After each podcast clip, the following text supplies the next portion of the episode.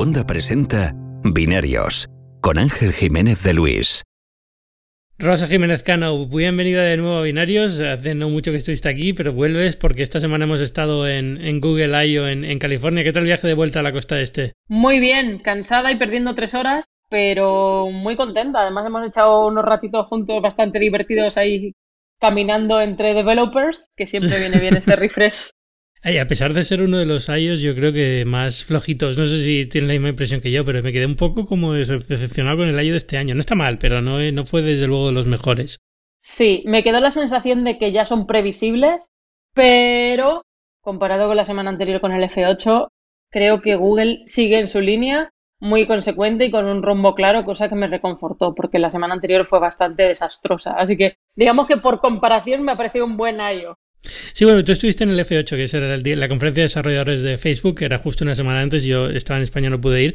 Eh, casi, casi antes de hablar del I.O., hazme un resumen rápido. ¿Qué te pareció el F8 así? Bueno, ya me has dicho que no te gustó mucho, pero en general, ¿me puedes dar un poquito así un overview de, mm, lo que viste? Sí, me pareció la sensación de eh, Facebook está encontrando su rumbo y no hubiera pasado nada si no hacía este año la cita. Fue muy marketing, y muy poco técnico, poco developers. De ser el año anterior la sensación el blockchain, blockchain, porque nada, no se habló de esto. Conectividad, nada en absoluto. VR se pasó por encima y sí, nos darán unas gafas, pero no va por ahí la cuestión y sobre todo muy peligroso parte del mensaje, peligroso en el sentido para la sociedad de se van a centrar en grupos, en mensajería de grupos. Bueno, sí, muy bien, pero los grandes problemas que tienen ahora es en cuanto a veracidad y difusión de información y el bias, ¿no? El sesgo que toma la información y cuál se distribuye. Entonces me dio la sensación de que es la manera de meter la basura debajo de la alfombra. En vez de limpiar de verdad, como va a mm. estar bajo grupos, bueno, pues los bulos se pueden difundir, pero no tienen la responsabilidad, porque si tiene la responsabilidad, entonces ya me estás espiando lo que estoy mandando, entonces mal. Eh, lo mismo pasa con los antivacunas. O sea, es una manera de decir todo privado, sí, privacidad, privacidad, privacidad entendida como ellos, ¿no? A mí me hace mucha gracia con los americanos cuando hablan, como todo el mundo aquí tiene que tener una opinión y desde pequeños se les educa de, para mí, mm, privacidad es como, para ti no. Hay una definición en el diccionario, esto de para mí esto es esto, no, para ti no, bonito.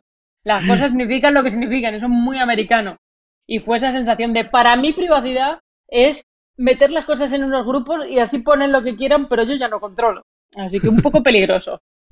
Sabes que tengo la sensación de que eso ha pasado también un poco con, con, Google y volvemos, luego vamos a Google, pero seguimos en Facebook, pero quiero comentarlo porque es curioso, ¿no? Que como que estas compañías de repente, que son compañías que claramente han atentado contra la privacidad durante, han construido su negocio en base a, digamos, no atentar suena un poco fuerte, pero han construido su negocio en base a saber todo lo posible de ti. Ahora se están intentando vender como pro privacidad porque han cambiado un poco la definición de privacidad y eso que ahora ellos ven privacidad como tú me das tus datos pero yo no los comparto y eso es privacidad. Y es como, no, no, no, no coger los datos es privacidad. Exacto, no toques, no toques ahí. Eh, me ha hecho mucha gracia por eso, porque en Google también era como privacidad, pero, pero tío, si, si todo vuestro negocio está construido en torno a precisamente lo contrario, pero bueno, en fin. Uh, no, ¿sabes qué pasa? Muchos desarrolladores me dijeron un poco lo mismo, que mm, que no sé por qué lo llaman una conferencia de desarrolladores al F8 este año, porque no había nada de desarrolladores y todo lo que había era, digamos, de cara a los medios, ¿no? Es más una rueda de prensa que, que una conferencia para desarrolladores. Total. Fue la sensación de que no era para los que estábamos allí, sino para contar hacia afuera y para decir que seguían vivos y lanzar mensaje, pero no estaba tan enfocado en darle herramientas, en conectar con la API, en, más allá de que se pueda vender directamente en Instagram, que me parece interesante y que me parece también un reto para toda la ola de influencers, ¿no? De ahí se va a demostrar quién tiene influencia solo con visibilidad o también, como dicen aquí, el call to action, el si consigues convertir esa atención en ventas o en acciones tangibles y medibles. Pero más allá de eso fue bastante triste. De hecho, recuerdo que hablando con gente de prensa les dije, oye, hay menos gente, ¿no? Porque no había filas, estaba todo como muy desalem, no sé, poca alma. Y me dijeron, no, hay 5.000 como siempre. Y yo pensando, pero de otros años me decían que eran 12.000. Y dije, bueno, no voy a discutir, voy a fiarme de mis sensaciones. y bien está, pero bastante desangelado. No, curiosamente lo está pensando también, ¿no? Lo de, lo de la opción de comprar directamente por Instagram, yo creo que era, perdón, yo creo que era eh, lo más interesante de este, de este año, ¿no? De, todo lo anunciado, lo más que casaba con la filosofía de convención de desarrolladores era eso. Pero, sí, Portal quizá también, el cachorro, Portal. Ah, el, sí, porque han anunciado. Sí, vuelven los portales, como antes Yahoo y Terra. No. es su gadget para el hogar pero creo que lo han sacado en el peor timing. O sea, cuando todo el mundo está desconfiando de ellos, quieren poner un cacharro con cámara en tu casa. Oh, eso, ese es el tema. luego está curioso, es decir, eh, como diseño industrial y tal está muy bien hecho y, como, y las tonterías esas de la cámara que te enfoca continuamente, que ahora Google ha copiado un poco, eh, está muy bien. Lo que pasa es que es eso, es como eh, te lo está vendiendo la compañía que posiblemente menos te fíes para comprarle un cacharro de estos. Pero funciona muy bien. Y si mm. consiguen, como anunciaron, integrar WhatsApp dentro, va a ser muy útil. Y para pequeños negocios, ¿sabes? Para eh, las pymes, el no tener que gastar mucho dinero para tener un sistema de videoconferencia le puede solucionar mucho tener una suite así y ya lo puedes hacer fácilmente o para familias. La incógnita más grande que tengo con Facebook es cómo van a hacer con WhatsApp, porque sabemos desde hace tiempo que van a integrarlo, que van a integrarlo, que van a integrarlo, pero no me acaba de quedar claro cómo lo van a hacer teniendo en cuenta cómo funciona WhatsApp. Entonces, ah, tengo muchísimo interés por saberlo, porque estoy hasta las narices que tener que usar la versión de WhatsApp web o la versión de WhatsApp para escritorio, que es una porquería que tienes que estar sacando una foto con el móvil, con no sé qué. Y, y, quiero que cambie la arquitectura, algo más parecido a Telegram o cualquier otro servicio de mensajería instantánea, pero no sé cómo lo van a hacer. Así que tengo mucha curiosidad, pero no lo han avanzado ni han dicho nada. Y todo esto si no lo hacen tres trozos, como ha dicho Chris Hughes. O sea, lo más divertido es que esta carta ha salido al final del I.O., pero si hubiera sido antes del F8, el F8 hubiera sido un terremoto. O sea, el timing de esa carta... bueno, Chris Hughes es el cofundador de, de Facebook que escribió un artículo en el New York Times por dar contexto. Y una de las cosas que está pidiendo es que Facebook se convierta en tres empresas distintas, en Facebook, Instagram y WhatsApp, para preservar la privacidad. Sí, eh, yo no sé cómo dirías esto. Yo, a ver, entiendo que tarde o temprano alguna compañía tecnológica le va a caer una regulatoria de estas, ¿no? De, no sé si va a ser Amazon, si va a ser Facebook, si va a ser Google, si va a ser Apple, pero alguna le va a caer encima un golpe regulatorio de tienes que dividirte en, dos o en tres porque no tiene sentido que tengas ese tamaño.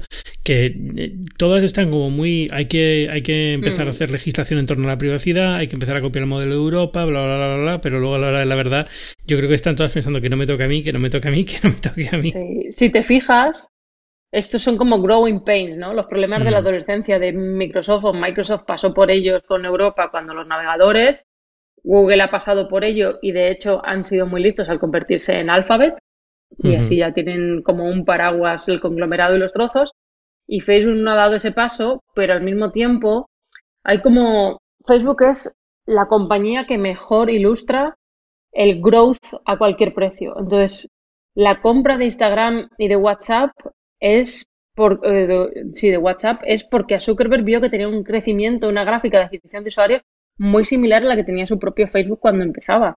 Entonces dijo, esto para mí, antes de que esto me maten, esto para mí. Entonces, el tiempo lo da la razón y esa estrategia mm, le ha funcionado. De ahora tienen los dos grandes vectores de crecimiento fuera de Facebook cuando Facebook está de capa caída.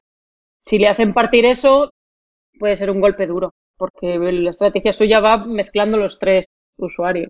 Más allá de que se le pueda reprochar a Facebook cómo ha hecho las cosas o el tema de la privacidad o el tema de la política, lo que sea, eh, yo creo que siempre hay que reconocer que Mark Zuckerberg es un genio. O sea, es, un tío que ha sabido venir muy bien las cosas y ha sabido reaccionar muy bien antes que, digamos que el mercado le obliga a reaccionar de una forma en la que no estuviera de acuerdo. Ha sabido venirlas desde muy lejos y ha sabido parar a las posibles compañías eh, pues eh, muy, muy al principio. Es decir, creo que a lo mejor Snapchat es la que se le escapó, pero luego supo matarla. Cuando se le escapó, dice, bueno, pues vale, pues no, no, no, te compro, pero te voy a hundir. Entonces, eh, es, sorprendente, ¿no? Que un tío que parece que está muy puesto en esto y sabe, no, está desde luego pensando en cuatro cosas diferentes, está a lo que está y a, que no le quiten el negocio, por mucho que, que, Facebook vaya hacia abajo.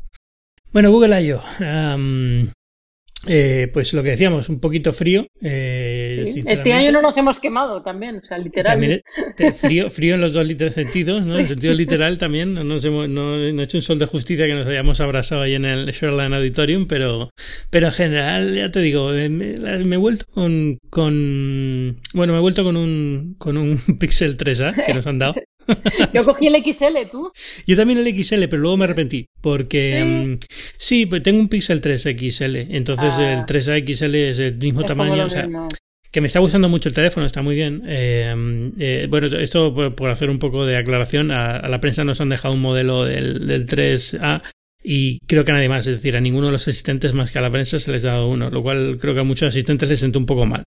Eh, y, en general está bien, es un teléfono muy bueno. Eh, yo casi de lo mejor que he visto en el Google I.O. ha sido el hardware, ha sido el 3A y el, el Hub nuevo que han sacado, el Home Hub este nuevo que han sacado. Eh, de, del mensaje general este de la privacidad, pues ya lo que hemos hablado, ¿no? Es como, bueno, pues está bien que Google te venga a decir esto, pero no deja de ser un poco hipócrita. Entonces, bueno, que no sé, que yo, eh, eh, yo les creo. O sea, cuando se ponen tan la privacidad, yo también les creo. Es decir, entiendo que se han dado cuenta de que ya no hay. Eh, el público ha reaccionado ya ante, este, ante todo el follón que hay con, estos temas de privacidad. La gente ya es más consciente de lo que está pasando y entonces no pueden tener la posición que han tenido hasta ahora y entonces están reaccionando. Lo cual, pues, oye, mira, bien, mejor, mejor tarde que nunca, ¿no? Total. Mira, yo creo que lo del teléfono ha sido un acierto Ahora falta que las ventas acompañen, pero lo que estaban haciendo con modelos tan honestamente feitos, era como una cosa para muy Silicon Valley, muy Googler, muy fanático, pero no para el público general con ese precio. Entonces, es una manera de volver a la esencia de los Nexus antiguamente, que eran teléfonos de un precio más equilibrado, pero mm, bastante bien hechos y con el, último software. La cámara es excelente. Y lo que han sacrificado no es tan grave, ¿no? Carga inalámbrica, bueno, está bien. Eh, puestos a sacrificar. Curiosamente eso, que nunca me ha parecido tampoco tan importante, al final con la tontería que ahora el iPhone la tiene, pues ya tengo cargadores inalámbricos por toda la casa y ahora es como, bueno, me hubiera venido muy bien, ¿no? Pero, pero a ver, yo, yo tengo un, un 3XL, con lo cual no me, no me afecta, ¿no? Pero eh, lo, veo como dentro de... El terminal lo veo muy bien, o sea, lo veo como un terminal muy, muy recomendable con el problema de siempre, es que la mayoría de estos terminales no se van a vender. Al final, Google tiene yo creo el mismo problema que ha tenido siempre con hardware, es que no, no está del todo, no tiene partner con, con operadoras, no tiene un buen canal de distribución más allá de su propia web, con lo cual, por mucho que quiera, por mucho que tenga un muy buen teléfono, le cuesta muchísimo vender al volumen que venden otros fabricantes. Entonces, es una pena. Lo bueno es que han conseguido romper, hasta ahora solo tenían Sprint de aliado, ahora ya tienen las tres operadoras generales en Estados Unidos. Sí. Bien. Creo que ha llegado a España también desde el minuto uno, o sea que bastante bien. Y en los Best Buy de la zona se agotaron, lo sé porque estoy en el grupo de WhatsApp de los developers latinos y estaban como loquitos todos. Pero eso es al final una anécdota, ¿sabes lo que te quiero decir? Del Best Buy de Silicon Valley, pues es normal que sea. tendría 10 unidades. La cuestión es el resto del país. claro, ese, es el tema. Le sigue faltando un poco una red comercial buena, le sigue faltando acuerdos con operadoras que llegan un poco más allá y realmente rebajen el terminal mucho para que la gente lo compre y le sigue faltando demostrar que van a mantener la apuesta para que la gente no tenga miedo ¿no? a comprarse un, un Pixel. Y luego que mucha gente compra teléfonos de Android el mercado de Android es muy raro, no todo el mundo compra Android porque quiere ese modelo, mucha gente compra porque es el barato, el que está ahí, el que le da la operadora y si y entonces hace que el mercado parezca mucho más grande de lo que es y a lo mejor están llegando hoy realmente a su máximo potencial, no lo sé.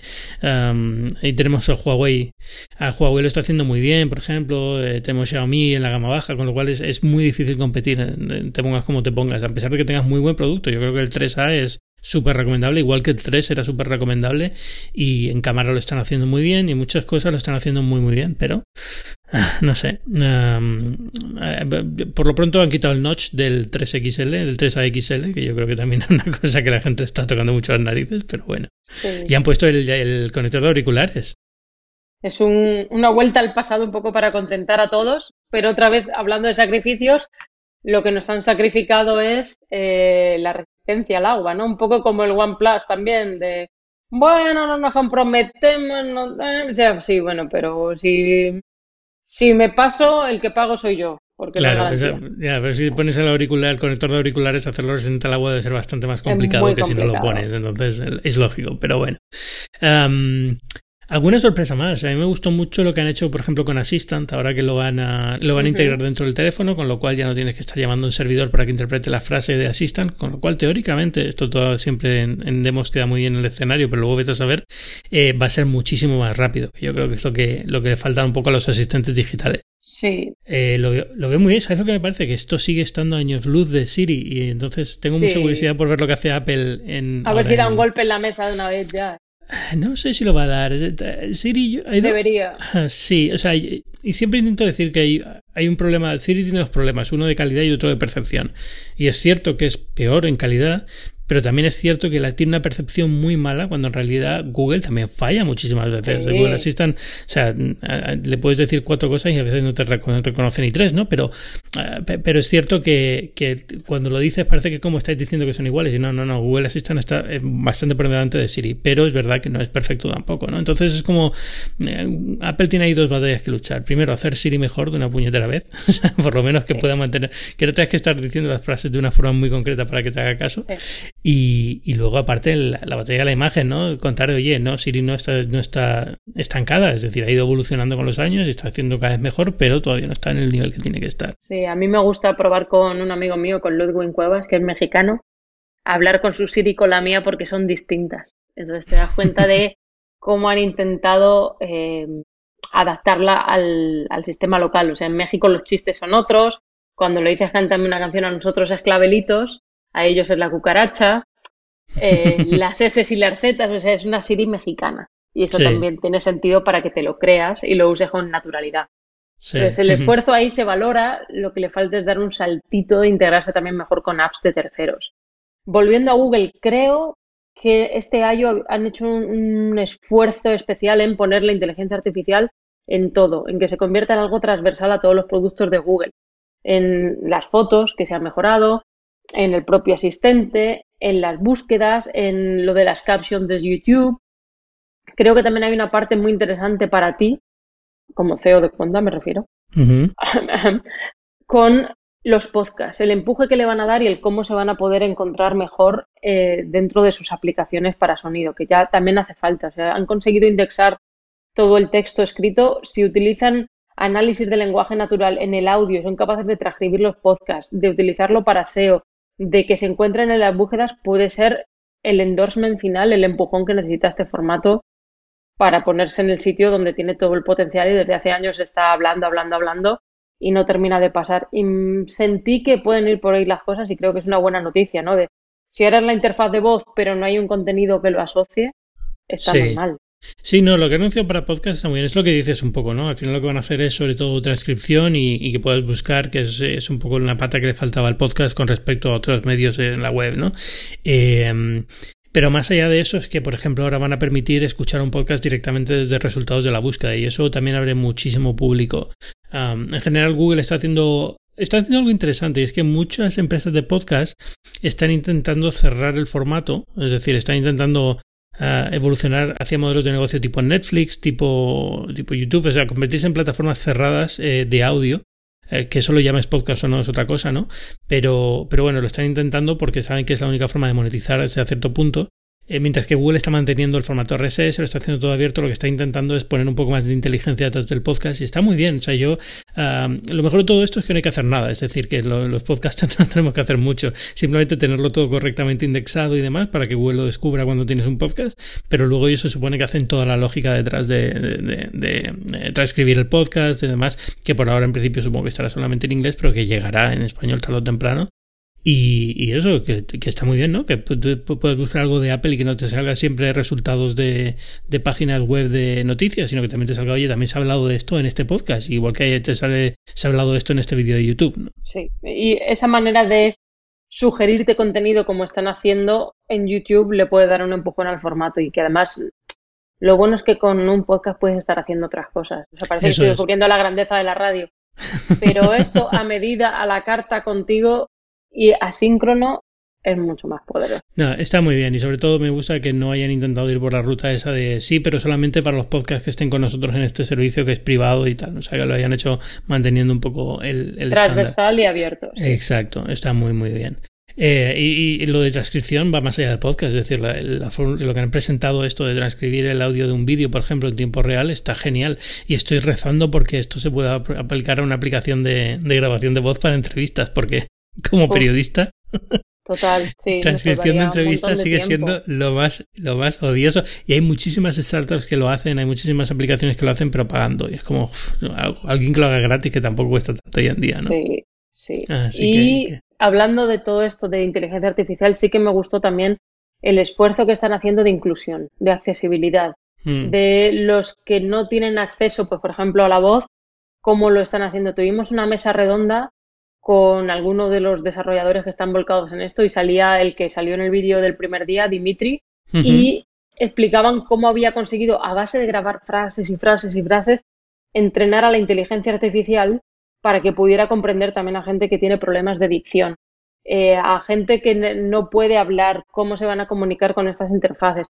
El esfuerzo de Google por llegar a todos y utilizar la inteligencia artificial para ser inclusiva me parece un gran salto.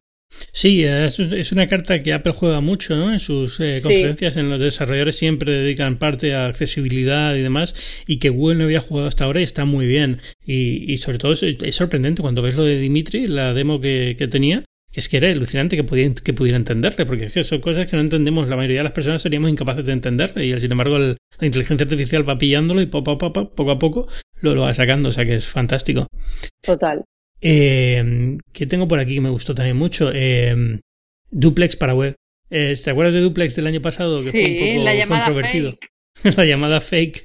Me hizo mucha gracia porque todos salimos de ahí súper asombrados y a los dos días de repente había cambiado el discurso mucho hacia, bueno, pero esto es, esto es ético hacerlo y era como, a mí me parecía sorprendente, pero no me había puesto a pensar en la parte ética de todo esto.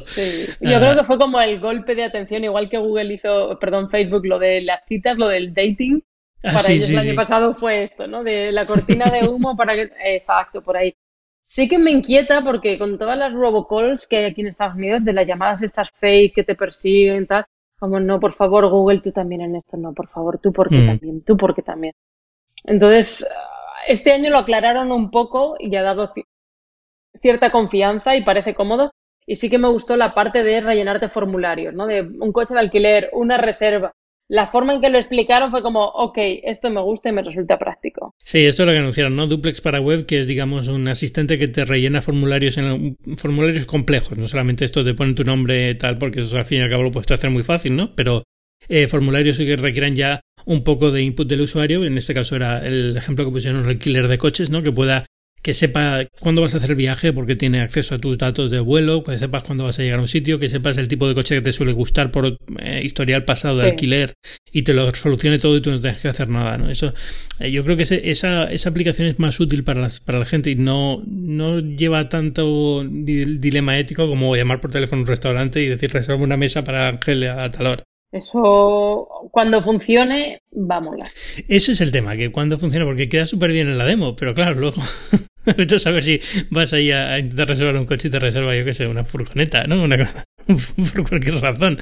Pero, pero bueno, pero está muy bien, no sé. Me gustó, o sea, me gustó el giro que le dieron porque ya este año, al darle ese giro, se pierde un poco el, el, dilema ético-moral que había detrás y pasa a ser una utilidad de inteligencia artificial muy buena que no tiene nadie porque no, nadie está el nivel ese de, que tiene Google, ¿no? Que es el Google en estado puro, digamos, de cierta forma. ¿Sabes lo que me extraña que todavía no he visto en los Google I.O.? ¿El qué? Ahora que lo pienso, los coches autónomos. Yo tuve un desayuno de Waymo el miércoles por la mañana y fue mm, dicho así muy honestamente que igual son un poco brutas como si fuera la obra de octavo del colegio porque tenían ahí el coche, nos hablaron un poco, pero se iban pasando la palabra, no sabíamos ni el nombre de quién hablaba y éramos como cuatro meses al aire libre en la sede de Waymo. Nos dieron un cuadernito y un boli, muy bien. Pero nos quedamos igual, entonces fue como, ¿están haciendo prácticas de portavoz? ¿Por qué nos han juntado aquí? ¿Qué está pasando? El coche no nos montamos en nada, no nos dijeron ningún plazo. Yo tengo la app en beta, pero no puedo hacer nada con la app en beta. Entonces, como, no entiendo nada. Y al final empezamos a hablarles de, y en caso de, mm, pues estaba con Claudia Cruz de Cinet, que ella es dominicana, entonces estamos hablando, ¿y si hay una inundación? ¿Y si hay un huracán? Y aquí pensando también en Miami y demás. Bueno, en esos casos no contemplamos, dijimos, joder, cuando más práctico podía ser, encima me cuentan que no funciona. Así que fue muy, muy, muy, muy raro. Por eso, por lo que dices, de, oficialmente no dijeron nada, pero luego así en la parte privada nos quedamos como, bueno, si querías que cenamos juntos, perfecto, pero he salido igual que tres. Yo llevo varios años que voy al lío pensando, eh, seguro que en este Google I.O. Eh, van a... Otra va- Google van a, Glass. Van a poner, no, bueno, Google Glass no, pero van a, van a poner coches autónomos para que puedas Para- usarlos y te lleven de un sitio a otro de la conferencia y tal. Y luego nunca me los encuentro y digo, pero bueno, pero ¿por qué no están aquí? Es muy raro. Mejor que los shuttle, ¿no? Mejor que los shuttles esos que nos ponen, que son imposibles. Pero, pero bueno, no sé. No, está bien. Quiero decir, me, me resultó curioso como sabía que había sido a un, a un evento, quería sacarte un poco Sí. a ver qué te habían dicho. Pero, Pues nada, salí pero igual que entré. me ha- sabes que me ha hecho mucha gracia también que digas lo de entrenar, entrenar a los portavoces, porque siempre hay, hay algunas reuniones con empresas que salgo pensando que son ejercicios de entrenamiento Sí. para los ejecutivos más que para Soy un nosotros. sparring. Sí, total. O sea, como ciertas entrevistas, ciertos, ciertos encuentros que tengo a veces con, con gente de Apple, con gente de Google, que después de reunirme con ellos, salgo de la reunión y digo, yo no he aprendido nada nuevo. Pero tengo la sensación de que yo no me han invitado para decirme nada, sino simplemente para entrenar al ejecutivo cómo tiene que responder a la prensa. O sea, es una cosa muy rara. Que imagino que lo harán, ¿sabes? Tenemos que crear un hashtag para Sí, sí, sí, sí, total, total. Pero bueno, pero es, es simpático. Me ha hecho mucha gracia que lo digas porque bueno, no soy el único, por lo menos. ¿no? No, no, no. Así fue. Total. Ay, ¿Alguna cosa más que se nos ha quedado de Google One more thing, no, eso es Apple. One More Thing, no, pero hay alguna cosa. One More Thing seguro que hay por ahí. alguna Bueno, Google Lens, que había, bueno, Android Q, evidentemente, la nueva versión de. Android, pero no hay nada que contar aquí. O sea, hay una No, nueva beta ya no hay tal, pero- sorpresas, ya no hay sorpresas. O sea, están serios, pero ya no hay sorpresas. Hmm, Ni gadget ya. sorpresa, ni uso sorpresa. Bueno, lo que decíamos del el Nest Hub, que está bastante bien, que ya tiene pantalla un poquito más grande para poder consumir contenido y la cámara, Sí, pero nos falta poder probarlo. Sí, eh, el precio muy bien, 229 dólares Sí. eh, barra euros y llega en verano, pero claro, eh, bueno, primero, no sé si llega a España. España llega el pequeño, por fin, en Mm. verano, pero no sé si el grande. Y luego la, lo bueno del Hub Max es que le han puesto cámara y le han puesto cámara con, con botón de privacidad, digamos, que si lo apretas sabes que no te va a grabar y demás, ¿sabes? Se lo, lo- lo han hecho muy bien, yo creo que es una versión del portal muy bien hecha, es decir, el portal de Facebook muy bien copiada. sí. Con la, con la ventaja de que está asociado al ecosistema de Google Assistant, que tiene muchísimas aplicaciones ya y demás, con lo cual está muy, muy bien. Am, yo me he vuelto un poco converso de esto, porque mm, ahora en casa de mis suegros eh, te- he puesto varios eh, Google Home y la verdad es que funcionan muy bien. O sea, está, para el caso de uso diario que contemplan, están muy bien pensados y funcionan muy bien. Así que, que muy chulo. Y no, iba a decir el Google Lens, eh, el, la- lo, de, lo de sacar la foto al menú y que te diga los platos que están bien en el restaurante. Sí, los que más gustan, los que o sea, ya no solo reconoce, sino que además como que busca el servidor el dato anterior y te responde. Sí, Y eso lo bueno es que ya le va a quitar al- la presión al camarero de ¿qué es lo que pide más la gente? ¿Qué es lo que más...? Todo es bueno, señora. No, pues ahora Google me lo va a decir. El problema es que igual mueren por demanda, ¿no? No, lo que están haciendo con Google Lens está muy bien y luego también presentaron la parte esta de, de- muy ligada con la accesibilidad, ¿no? Google Lens que va en, en, en Android Go, en los Android más baratos para mercados Sí. emergentes, que va a permitir eh, leer en voz alta para gente que sea analfabeta y no pueda leer, pues que pueda leer. eh, Y la los- traducción también, lo en tiempo Sí, real. y traducción en tiempo real salto. para, para esto que estaba, digamos, en Android Translate, en la aplicación de Android Translate, ¿no? Pero, en, perdón, en Google Translate.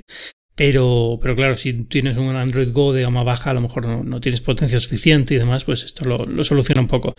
A ver, o Un sea, es la sensación que ha sido en Google I.O. muy bueno, o sea, muy correcto, pero como que le ha faltado un poco de punch y un poco de, de gracia, ¿no? O sea, no hay nada malo en sí, no hay nada que sea especialmente malo en Google I.O., pero otros años me ha parecido que tenía muchísimo más punch, eh, tenía muchísima más ambición, tenía algún anuncio un poquito más excitante de lo que, de lo que ha sido este.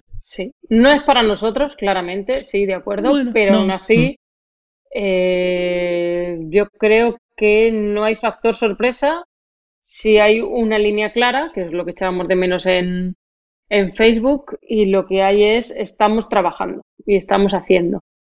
Veremos. A mí me dejan con ganas de más y sí que creo que este año se han volcado mucho más en la conferencia de la nube. De en Google Nest Exacto. Hubo, o sea, yo no estuve, pero comparando con otros amigos, sobre todo periodistas mexicanos y demás del grupo de latinos, sí que me decían que la de la nube ha sido como la gran conferencia. Y tiene sentido porque es donde están haciendo negocio. Sí, porque antes tenían, digamos, la parte de Google Cloud se solía incluir en Google I.O. y ahora lo que han hecho son unos eventos paralelos que están teniendo muchísimo éxito, que lo están haciendo además itinerante, ¿no? Creo que estaban en Barcelona esta semana, ahora en mayo y demás, y son dedicados exclusivamente a, a Google Cloud y evidentemente ahí sí que mueven muchísimas cosas, pero claro, ya estamos eh, son cosas muy técnicas como el Google I.O. era antes, ¿no? Hablando de Kubernetes y todas estas cosas, ¿no? Pero, pero bueno, está muy bien. Ah, otra cosa se me había olvidado, que probé Stadia, probé lo de la consola esta Oh, fantástica de Google.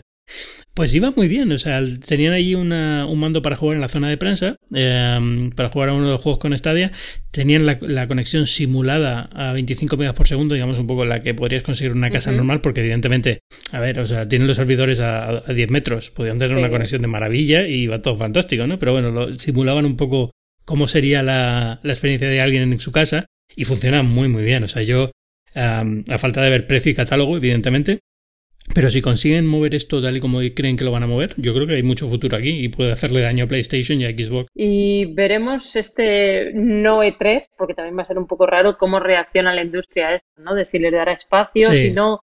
No sé si te acuerdas cuando Samsung hizo la adquisición de una startup que era muy parecida a lo que quiere hacer ahora Stadia y desapareció del mapa que es que no recuerdo el nombre. Mm, no sé cuál es la de Samsung. No Había varias. Sony, Sony compró una también. Compró Live, uh -huh. una de estas. Sí. Eh, y, y, también, lo, sí, se supone que, que lo han integrado dentro de PlayStation Now.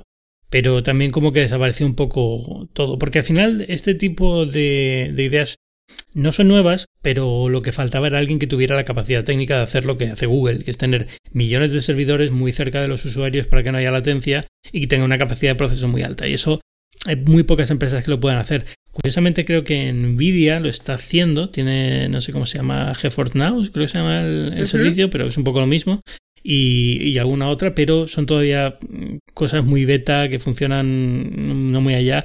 Y esto de Stadia tiene pinta de que va a funcionar aceptablemente bien para una buena parte del público. No para todo el mundo, no todo el mundo va a poder conectarse a Stadia y jugar bien, pero, pero sí mucha gente y a lo mejor sí que empieza a hacerle daño.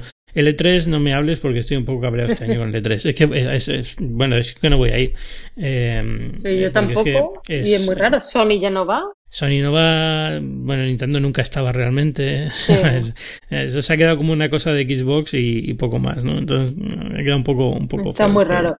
Pero sí veo que Stadia puede tener posibilidad si se convierte en la intersección entre Steam, el juego online de cada una de las plataformas y Twitch. O sea, uh -huh. la fortaleza de tener YouTube para el, todo el mundo youtuber y la emisión, el sí. pasar de estar viendo a darle un botón y meterte dentro y jugarlo, uh -huh. es un salto que otros no pueden hacer y que ellos con el poder de YouTube sí. Curiosamente, quien lo puede hacer es Amazon, ahora con Twitch y con, uh -huh. y con la capacidad que tienen ellos con AWS. O sea, al final también ellos tienen muchísimos servidores muy cerca de los usuarios y demás, con lo cual a lo mejor vemos algo interesante con Amazon y algún otro competidor de Google que quiera meterse y tal. O sea que eh, se abre un, yo creo que se abre un negocio bastante interesante para el juego online y para el juego en general, digamos, para el mundo del videojuego. Y, y, bueno, pues eh, vamos, tengo mucha curiosidad por verlo. ¿Sabes? Sobre todo ¿por qué? Porque soy una persona que luego siempre acabo comprándome consolas y las tengo en casa, pero, pero me gustaría poder jugar a cosas incluso cuando estoy de viaje a lo mejor y no tengo la consola sí. cerca. Uh, y, y, si podemos ir a un modelo como este, yo creo que sería más feliz que con el modelo de consola en casa y comprarte sí. los juegos separados. Ojalá. El miedo que tienen muchos es el, el no tener el juego, el que te caduque, no la parte que es un poco absurdo porque también te puedes quedar sin actualizaciones y no te funciona la Play, ¿sabes lo que te digo? Sí, sí, hoy en día ya está muy mezclado todo. Hoy en día está muy mezclado todo. Es muy difícil, incluso en eso, en lo que dices en Play, que muchas veces, eh, hombre, eh, teóricamente todavía puedes comprarte un juego y jugarlo sin tener una sola conexión a internet, ¿no? Pero es muy raro hoy en día. Los juegos muchas veces requieren de conexión o necesitan eh, bajar un parche porque salieron medio mal cocidos. Eh, como que yo creo que el mundo del videojuego ya ese tren salió hace mucho tiempo y tampoco hay que ponerse muy nostálgico con eso, ¿no? O sea, sí. al final eh, ya está todo, ya está todo en la nube, ya está todo muy dependiente de internet y dar un paso más tampoco es que sea muy, muy grave. Y lo de no tener propiedad de juegos, pues mira, igual que lo de la música, ¿no? Igual que sí. las películas. Los libros. Sí. Nos hemos ido acostumbrando y yo creo que es lo que, que, que, a cambio hemos tenido el acceso que tenemos a un catálogo muy grande de, de contenido que antes no teníamos, ¿no? Salvo que piratearas o, o estuvieras mucho dinero para comprar CDs. ¿no? Así que tiene, tiene sus ventajas. Bueno, Rosa, Rosa Jiménez Cano, un placer tenerte en, en Binarios una vez más. Eh, Lo mismo digo, un placer. Este visto hace tampoco que casi no hace falta ni recordarlo, pero vamos a recordarlo. no solamente escribes en El País y no solamente estás en Venture City, sino que tienes un podcast fantástico que es Citizen, eh, en, aquí en Cuanda. O sea que eh, a todo el mundo que está escuchando este podcast, cuando acabemos, por favor, stop y escuchar Citizen, que merece la pena. Somos vecinos de podcast, sí. Somos vecinos de podcast, eh, primos por apellido, o sea que lo tenemos todo. Muchísimas gracias por venir una Un semana placer, más. Ángel. Venga, un abrazo. Y ya sabéis que yo soy Ángel Jiménez de Luis, podéis leerme en Pixel, que es la sección de tecnología del mundo y otros medios de unidad editorial, podéis leerme en la web de este programa, que es binarios.fm, podéis escucharme aquí en Binarios, que es un podcast que forma parte de Cuonda, es una comunidad de podcasts independientes en español, habéis escuchado a Rosa Jiménez Cano, que también tiene un podcast en Cuonda, que es Citizen, de Venture City, merece muchísimo la pena, un podcast sobre VC, y Cuonda además está de estreno esta semana, tenemos un podcast fantástico hecho por alguien que a lo mejor os suena, es Hernán Casiari, eh, escritor y editor argentino. Y de verdad, si tenéis 15 minutos para escuchar un podcast, este sumado a vuestra lista porque merece muchísimo la pena. Está fantásticamente grabado, está fantásticamente editado y sobra decir que a Cassiari es imprescindible escucharlo. Así que ya sabéis, iros a Cuanda, www.cuanda.com y ahí tenéis binarios, tenéis Citizen, tenéis a Cassiari con el podcast que se llama Larga Duración. Tenéis muchísimos podcasts de todo tipo de temáticas, así que no vais a aburriros nunca. Y nos escuchamos la semana que viene.